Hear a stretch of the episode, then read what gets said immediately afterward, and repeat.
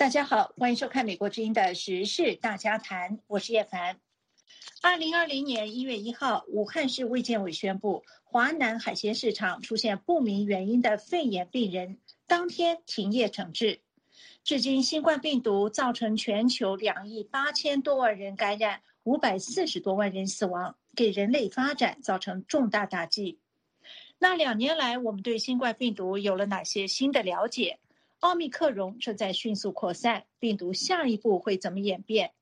疫情进入第三年，我们学到了哪些经验和教训？今天我们邀请乔治城大学国际卫生系主任黄志环博士和哈佛大学公共卫生学院免疫学与传染病学系荣休教授李敦厚博士来分析和点评。非常感谢黄博士和李博士参加今天的访谈。那疫情爆发至今已经两年了，李博士，我先请教您，我们对新冠病毒有了哪些新的认识？呃，对新冠病毒，我们大概现在比较了解的就是说，除了本来武汉的猪以外呢，还有一些其他的呃变异的猪会出现，有不少。那其中呢，比较传染厉害、比较厉害的，就是 Delta 跟最近的 Omicron 这两个。这两个病毒株，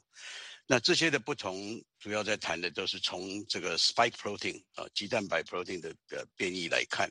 啊，这样用这样来分类。那 spike protein 呢，它们的变化，呃，虽然有变化，可是呢，在在功功能上，在方形上，在他们要感染一个细胞的情况在时候呢，还是都要经过同样一个呃所谓的 receptor ACE2 的 receptor 这样的受体，所以到某一个程度呢，它还是要保持一个形态。那因为保持的这个形态呢，所以在因在在感染以后呢的引起的这个呃免疫力呢，还会到某一个程度上有有有所谓的呃。Cross reactivity 就是说，你会虽然你比方说你感染到了武汉病毒，或是你打了疫苗是病武汉病毒株的这个呃鸡蛋白，那你还是可以可以去啊，可以去防止呃感染到另外一个另外一个呃病毒病毒啊不同的病毒，这个就是比较没有效。那么这个就是说，为什么在讲到说免疫的时候呢，打病要一直要强调说要叫要打 booster，打 booster 多打几次这样子。不过多打几次，这是一个另外是一个题外话的意思，就是说你也不能打的太多次了，应该是打了太多次，其实会有所谓的 hyperimmunization 的问题啊。不过这个是题外话。所以基本上我们看到的就是说病毒。啊，这个新冠病毒这两年看来，就是说不是只有一个很很一个一个不变的东西，它是有不同的 population 在不同的地方，有的病毒它传染的力高，有的病毒它的传染力比较低，有的病毒看起来致病性致病力不大，所以从整个 population 的观点来看的话，这些病毒的呃变化大概就是这个样子。那黄博士。现在这个病毒还在迅速的扩散，不断的这个变异，您有没有料到疫情会进入到第三年？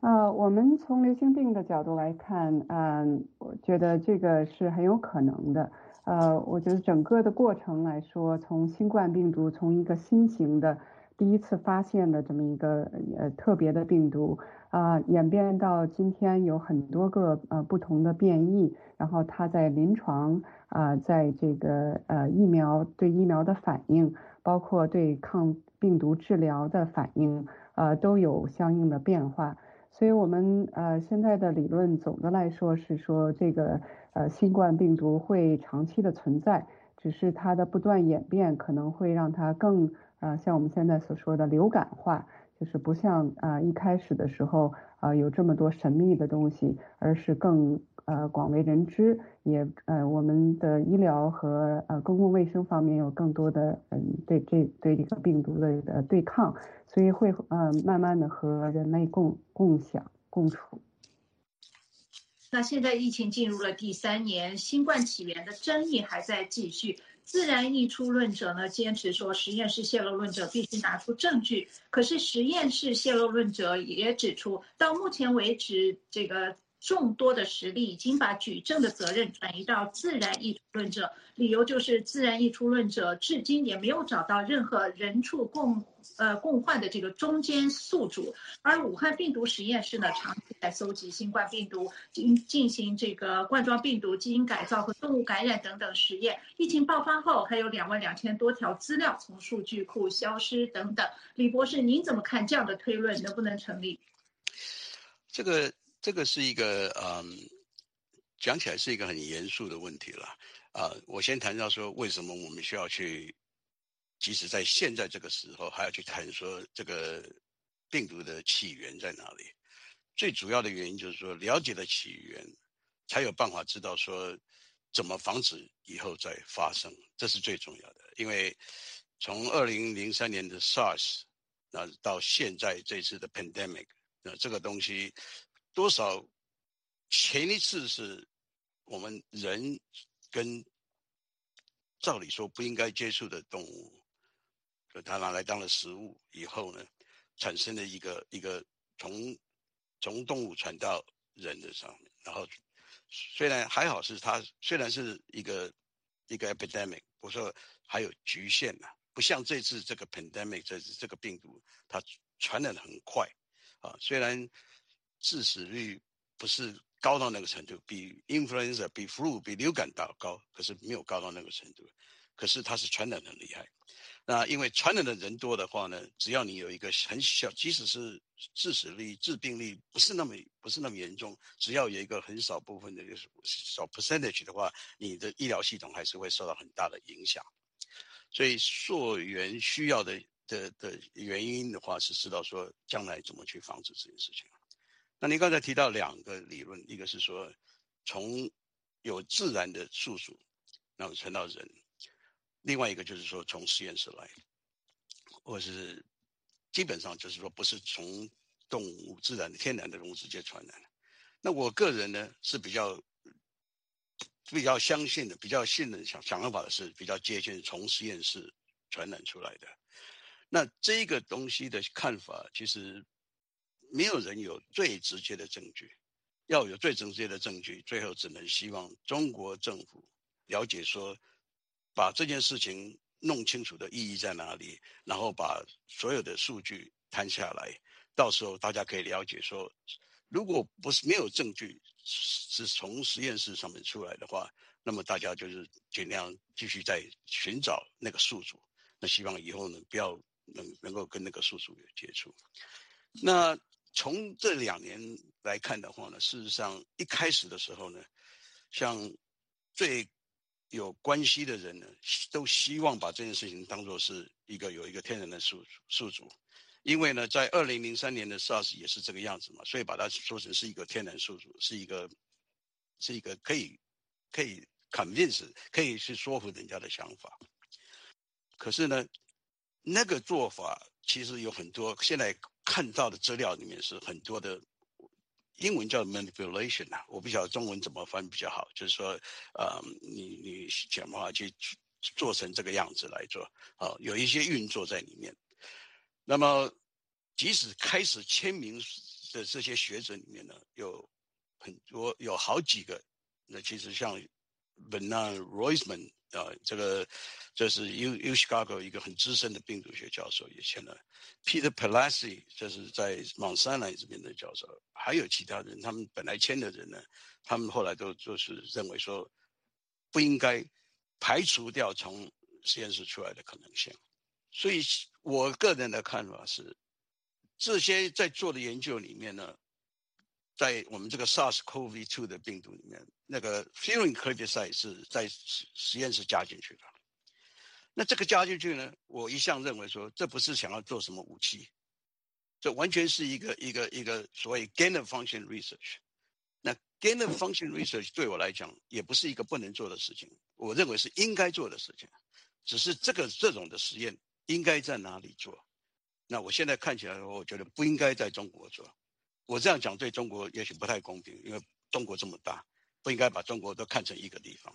不应该把所有的中国的 scientists 都看成说不行。可是现在事实上看起来是在这样的一个制度之下，即使 scientists 有良心，发现说我做错了，或者是有事情我想要做事情，我想要把它整个真相公布出来的时候呢，在这个体制下没有讲话的自由，啊，这个是我对中国很有很大的期望，希望在做科学家里面大家能够有良知。也许你现在不能讲，以后我们要把这段的历史、这段的过程讲清楚。可是呢，我更希望政府。不要压迫，要能够公开，就这个东西透明化。那黄博士，我想请您怎么看这个？呃，到底是泄露实验室泄露，还是这个自然溢出？您认为这种争议到目前还有必要要持续下去吗？我觉得作为一个科学家来说，如果科学嗯在理论上面有这么一个 hypothesis，有这么一个假设。那这个假设不得到证明是不会消失的，所以我觉得以一个科学的态度来对待这个假设是非常重要的。那么第二部分呢，就是有了假设之后要拿到是呃数据来证明，对吧？所以这个呢，这个数据能够是否能拿到合适的数据、真正的数据，这个是下一步的难题。呃，那么我觉得刚才呃李教授讲的也是对的，就说科学家一般是以一个非常公正而且准确的呃态度来来呃报道，但是除了国内的一些呃政治上面压力，还有国际的压力，所以我觉得嗯可能从政治方面更复杂一点，不光是国内自本身的压力，还有一些国际的压力，所以我最希望的呢就是看到科学家能够。既不要有国内的压力，也不要有国际的压力。那我们现在再来看看这个疫情的目前的这个趋势。奥密克戎正在美国和欧洲非常迅速的扩散，感染的人数激增。李教授，您预计这种趋势会持续多久？有的科学家说，可能到二月份会有减弱的趋势。您怎么看？呃，我想，我想这个如果是以奥密克戎来讲的话呢？看起来现在是持续在在在传了，就是它的，呃，有的说 doubling time 很快了啊，这传播的很快。那这些现在打的疫苗对它就是 breakthrough 的 infection 还是会发发生啊，所以我的想法是还会继续在扩散，可是它的嗯。就是它的，因为它的致病力看起来，特别是在打过疫苗的人里面呢，没有不是那么高，所以呢，有可能就是说传染呃，传染过了，那你什么时候会结束？什么时候会变成就是比较不是那么大的威胁？可能就是要到很多人被感染到了。OK，呃，最近我看到《Atlantic》里面有一篇文章，大概写的也是这个意思，就是说你你，比方说像台湾，那么就是要零嘛。要在打得很紧，你打得很紧的话呢，事实上你的 population 能够得到的，就是只能靠你打打疫苗。可是现在看起来打了疫苗，看起来已经知道说这个变化病毒的不同株的话，变异还是会很影响你的打了疫苗，还是不是那样。我倒过来讲，打疫苗多少还是有效了，就是说，即使对变异来讲有效，所以持续来看，我想我想是可能就是会让它继续感染嘛。那感染到大家 population，大家大家到一个程度，能够能够能够不不觉得有什么大病了，那么就是所谓的结束。那其实也不算结束，因为已经出来了。那么就是在在在全球转，对对已经开发的国家来讲，大概是这样子了。对没有疫苗打的地方来讲的话，这个比较一个严肃的问题，因为全球有它的疫苗分配的问题。那。我想，我们也许会呀，我基本上我的看法是这样了，因为还有其他一些治疗的问题，那我们可以再再再谈呀。那黄博士，这个中国啊、台湾啊这些地方都是实行非常严格的防疫措施啊，中国是实行零感染。那这些地区和国家和地区能不能抵挡奥密克戎的入侵呢？尤其是中国现在又台湾地区面临这个农历新年，中国还要举办冬季奥运会。呃，您觉得这些地区在控制奥密克戎疫情方面会有什么挑战？我觉得这些地区会继续有呃不断大的、更多的压力来呃做防控，因为我们呃觉得从长远来说，这个呃，新冠病毒是不会消失的，它只能或只能够呃，在于人类的这个呃治疗和呃预防的这个这些过程之中有一个均衡。呃，所以就像刚才李李教授说的，就说最终呢，我认为是会流感化，就说这个当这个病已经不产生，因为疫苗的关系不产生很严重的疾病，那么不对医院和医疗系统有比较大的压力，然后学校可以进正常开始，然后呃这个 travel 就是这个旅行也不再受到打搅，这个时候，那么就我们说这个流感过去，但是对这些呃国家对现在基本上不能够。呃，有这种比较大的这个呃容忍的程度的话，可能会有一个比较呃剧烈的这么一个过程来来承受这个啊变化。嗯，那呃有一份这个最新的报道，呃，香港大学李嘉诚学院和这个另外一所香港大学联合做的实验，呃，发现中国的这个科兴疫苗，即使打了两针，也它。在这个奥密克戎这病毒面前，它的保护率是非常的低的。啊，李教授，您怎么看这方面零感染措施面临的这个威胁？我想这个要从像科兴疫苗这样的它的它的 efficacy 来看啊。那这个疫苗呢，我我记得我以前谈过，也许不是在这个节目上，就是说它是一个所谓的灭毒的疫苗。那灭毒的疫苗的做法是把病毒在细胞株里面繁殖，然后当它长了一个程度完了以后呢，收集病毒，然后再去做灭毒的动作 （inactivation）。那不管任何国家、任何实验室、任何公司的技术多高明，这样的从从细胞株。拿来的一个一个病毒呢，都免不了有这些细胞上面的的感染，这这是 contamination，就是有些这除不掉的，OK，这是第一个。所以你这个病毒，这个这个疫苗做出来的时候呢，它事实上是有很多的，如果说是去把它的成分去去查一次的时候呢，会有很多种不同的啊，会有 impurity，所以。这个病毒除了肌蛋白以外，还有其他的这个这个 coronavirus 的新冠病毒的其他的蛋白，再加上一些 contamination，所以这是一个一个相当复杂的一个一个一个呃 vaccine 啊，我就不讲说香港大学过去曾经发表曾经谈过说呀发表，就是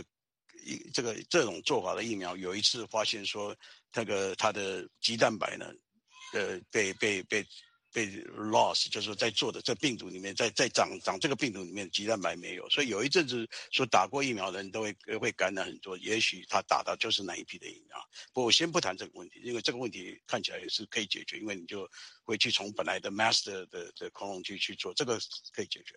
可是你刚才谈到是说两针的话不不够。因为像像像 Pfizer 的话，还是有人说两针不够嘛，Breakthrough 都有。只是你如果你的你的你的疫苗本来就是引起就能够引起的呃保护力本来就不是那么不是没有那么高，那么它当然就是现在遇到一个病不同的病毒的时候，有变异的病毒多的时候呢，它就更低，就是基本上是这样子。那这个东西是不是真的能够做一直一直一直说你打三次打四次就能够解决？我我是我是我是。我不是这么看的，我是觉得说到到后来一定会一定会改成这样，真的会研究说哪一株比较重要，会去加会去加了那一株，不会说从同样的一株继续打了。现在同样一株继续打，可是为了赶时间嘛，呀，所以科兴他们也也也是中国要也就要想想看这个问题怎么解决了。另另外一个方式就是说，这大家全球合作嘛，你你就打打莫德纳的或者是怎么样的情况的的的疫苗，然后。大家可以可以啊，要是有办法了，但当然全球产量也不够了，现在产量还是还是市场呀。那那黄教授，从现在的这个数据来看，奥密克戎的感染者以轻症为主，那对于二零二二年是不是一线希望呢？是的，现在看到的是这个新的变异，呃，导致的这个呃临床表现呢更像流感，就是说它的这个呃无无症状的带病毒的期限比较短，就是说从感染到出现呃症状的时间比较短，这样的话可以减少就是无无无症状的这个传播。另一方面呢，这个病情也在变呃弱一点。然后第三呢，好像我们看到更多的儿童。呃，也开始得病，所以呢，就说这个各种倾向看来就是更像我们所一般常见的东西的流感。呃，当然这个影响呢，也有可能是因为这个病毒病毒的原因，也有可能是因为我们大大面积的人已经有了自然免疫，以及啊有了疫苗，所以这个并不知道是因为是病毒的变异的结果，还是这个疫苗的结果，还是说两者都有。呃，但是总的趋势来看呢，嗯，这个呃现在的征象是会呃传播很多，但是希望能够不会对呃医疗系统有过大的这个影响。所以所以从这个角度来说，呃，多打 booster 和疫苗还是有好处的，主要是减少这个医院的和医疗系统的呃这个呃压力。那您刚才提到，现在儿童感染的人数在增加，那是不是因为现在儿童啊打疫苗的人数还少？因为这个疫苗刚刚批准给儿童打。是的，有这个原因啊。那么你我们看到两年前刚开始的时候，基本上觉得好像儿童的呃呃有症状的儿童的呃嗯病重的很少。那么现在越来越多的能看到呢，因为成人都已经被疫苗有一些保有一些保证啊，那么即使是 teenager 就是青少年，现在打了疫苗，现在最近发现这个疫苗的呃因为剂量比较弱，所以呢这个疫苗的效果也呃差一些，所以现在看来呢，总的来说是儿童和青少年他们啊没有得到最好的一个保护，呃那反而啊病情比较厉害。那李博士，这个奥密克戎之后，新冠病毒还会怎么演变？是趋毒性增强还是减弱？你怎么？不，我我我不敢去 predict 说以后会变得更严重或者是怎么样。我想这个，嗯，这我不知道。不过我是希望说，因为只要是在新冠病毒这个大的伞下的病毒呢，因为他们都要经过同样一个受体。所以，像我最开始讲的，它有一个限制，它不能够改变的太厉害。那不能改变太厉害的结果呢？希望能够引起的 immunity 免疫的反应呢，也能够有一部分的能够重叠，能够 overlapping。那这样的话，不管病毒本身它的繁殖力多快，或者是致病率多高，呃，应该是会，应该是会还好啦。因为因为致病率高到到。讲起来是很多是因为有其他的 comorbidity，有其他的其他的病在里面。那病毒本身的话，呃，它的致病率通常是用用它的繁殖的 replication 的速度来看，呃，大部分是这样子。不过这个很复杂，像像现在现在这个呃，omicron 说它开始之后很快，没有几天就看得到，它可能就是它是 replication 很快。啊，可是它的 replication 快，在这个情况之下，在我们现在现况看起来的话，并不代表，特别是在感染过的人，不代表它的毒性一定是很很厉害的，对，呀。那从历史上来看呢，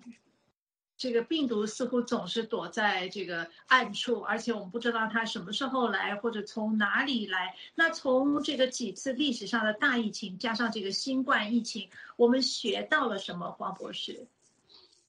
哦，我觉得这个是确实是一个非常大的灾难。看很多人啊，因为这个疫情而呃死亡和得到很呃很严重的病，确实是一个非常大的灾难。但是呢，我们人类总是在和灾难的这个斗争之中学到很多，所以我觉得我们这两年学到的也非常多，从而且是多系统的，不光是病毒学，包括从临床对病毒的这个治疗和疫苗的演变。然后还有包括就是从政治学和和经济学和人文的方面，也看到有不同的呃呃对抗系统在不同的文化和政治系统下面如何呃适应。所以我觉得我们会学到很多，呃，但是呢，这个这种学习学习也不会呃减少，我觉得会我们看到一体化的健康的问题会有不断的有这样新的挑战而出现。嗯，那李博士，似乎人类总是在被动的应付这个病毒的挑战，我们今后要怎么样？如果出现，会不会出现更凶险的病毒？我们要怎么样应对？被动接受挑战大概也不得已了，不过啊，不过。有一个地方我们可以主动去改变的是，我之前有提过，像二零零三年的 SARS，是因为我们吃了呃这些动物野生动物，所以这样的情况就是说怎么样不去影响它的生态。那像这次的新冠病毒，在我个人的偏见里面，当然是认为说是实验室上面做出来的东西。那么怎么样去把实验室的呃，这些做研究的东西呢，做研究的过程，呃，监督的更严谨，大家更小心，这都是可以。不跟整个来讲，不我想基本上是这样子，就是说，像这个新冠病毒，我们对付它的方式其实都在都都在进步。新冠病毒的疫苗好做到某一个程度，是因为能够感染完了以后能够不致死的那个，就是说，majority 的 people 他们不会不会不会过世。所以呢，有一个有些东西可以学，可是以以以以 HIV 的例子来看，到后来现在是怎么解决的？其实是很多的 antiviral 出来，所以现在被 HIV 感染的人呢，你这些吃了药，一个 cocktail 的药怎么样呢？它可以到病毒完全不 detect，你这个人可以继续 function，可以继续做。那 mother infant transmission 可以减少，可以停止。如果你你治疗的到是可以停止，所以 HIV。AIDS 为什么变成是一个不是一个一个一个一个呃一个很严重的问题？主要就是因为 antiviral 在里面，不是因为 vaccine 啊，这是 HIV 的方面，等于说有一个 chemical vaccine。那到新冠病毒的话，我想到走下去的话，现在已经知道有两个药，一个 Merck，一个 Pfizer。那 Merck 现在知道说只有三十 percent efficacy，那 Pfizer 是比较高，对。可是这些药呢，不管怎么样，你不早用。没有没有不会达到它的效果，那所谓的早用呢？我想就是你要 symptom 的时候呢，他就开始做。所以下一回的话，我想是为什么现在政府在说我要给你美国政府在给你这这个 diagnostic kit free 要花这么多要，呃，我记得是传递命令或者是多少是要送。这个的做做法就是说，从整个公共卫生的角度来看的话，你要是有。治疗 antiviral 的东西可以抗病毒，然后呢，你需要一个就是说很快的能够来诊断说你是不是有感染，所以你一有症状你就先做，这个有一点像 influenza 里面的 Tamiflu 这样子，你做个快筛，然后知道对了去做。所以我想这个走下去，除了说免疫的打了疫苗的人多，另外就是 the antigen test 会出来，会更更多。那这个做，然后另外加上药可以，那药不会只有这两个了，因为这两个也会有抗药性出来的。到后来的话，一定会有更多的药出来。呃，那这个药出来的话，就变成会变成像 HIV 这样，可是它比 HIV 更好，因为它有 vaccine 啊。所以这个我对新冠病毒的下面的发展怎么样，我是有信心的。王博士，你有什么要补充吗？没有，我觉得呃，这种呃延续这样的讨论是很好的。我觉得人类从这个跟新冠的病毒的抗争之中，确实能够呃学到很多。像我刚才说的，不光是病毒和临床，还有很多，因为这次新冠病毒确实影响到很多呃系统呃，那么我觉得各个系统都会有呃一些反反反馈，也有一些想法。那么我觉得这个对整个呃人类那是一个很好的过程。像我们看到在南韩，他们因为有2015年 MERS 的影响之后，他们的工卫系统也有一个呃升高。那么他们这一次在对呃新冠的呃快速反应就很快。所以我觉得这个长远来说呢，呃这个新冠病毒在我们攻克它之后，是对整个的发展是有好处，人类社会的发展是有好处的。对，好，非常感谢二位。对，不不，我我可以补充一个部分，就是说，这个因为是一个全球的问题了，所以整个资源的不分不分配不均，其实是一个一个一个一个比较担忧的问题。对，我觉得暴露出很多问题来，也这也是应该的。嗯，对。非常感谢黄博士和李博士。那。感谢乔治城大学国际卫生系主任黄志环博士和哈佛大学公共卫生学院免疫学与传染病学系荣休教授李敦厚博士的分析和解答。来宾发表的都是个人意见，并不一定代表美国之音。感谢您收看《时事大家谈》，祝各位新年快乐、健康平安。我是。